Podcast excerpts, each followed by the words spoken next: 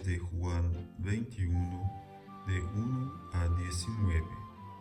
Jesús se acercó, tomó el pan, lo dio a ellos y lo hizo lo mismo con los peces. Los discípulos vuelven a tomar las redes. Recordemos que muchos de ellos habían sido pescadores y habían dejado las redes para seguir a Cristo. Esta vuelta a las redes es volver atrás. Ya no vivían la presencia de Cristo en sus vidas, aunque sabían que estaba resucitado. Al tirar las redes, no lo invocan y no son capaces todavía de reconocerlo. También en nuestras vidas puede suceder esto. Hemos experimentado la presencia de Cristo lleno de poder y de amor.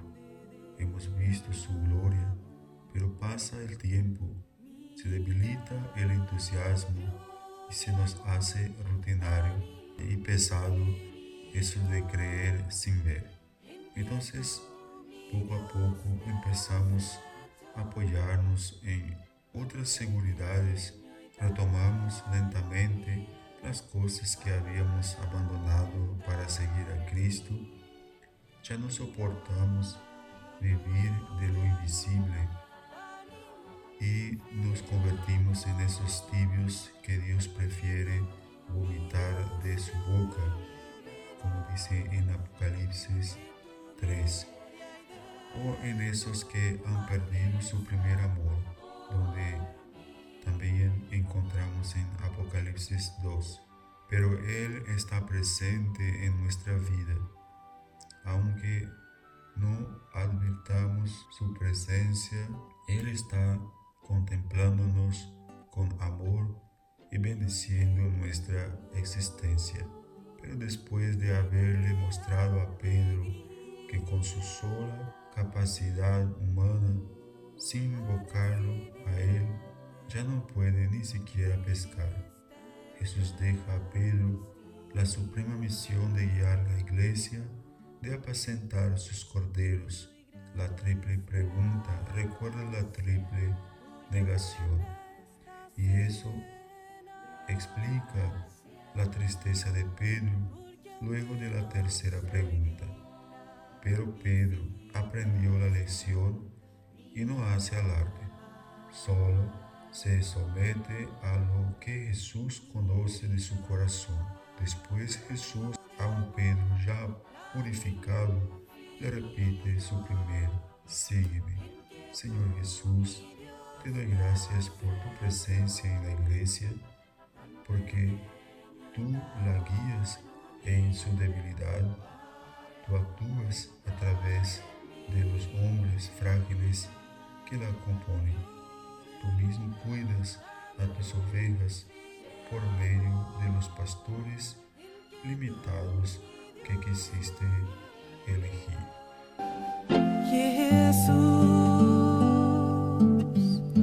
aquí presente en forma real,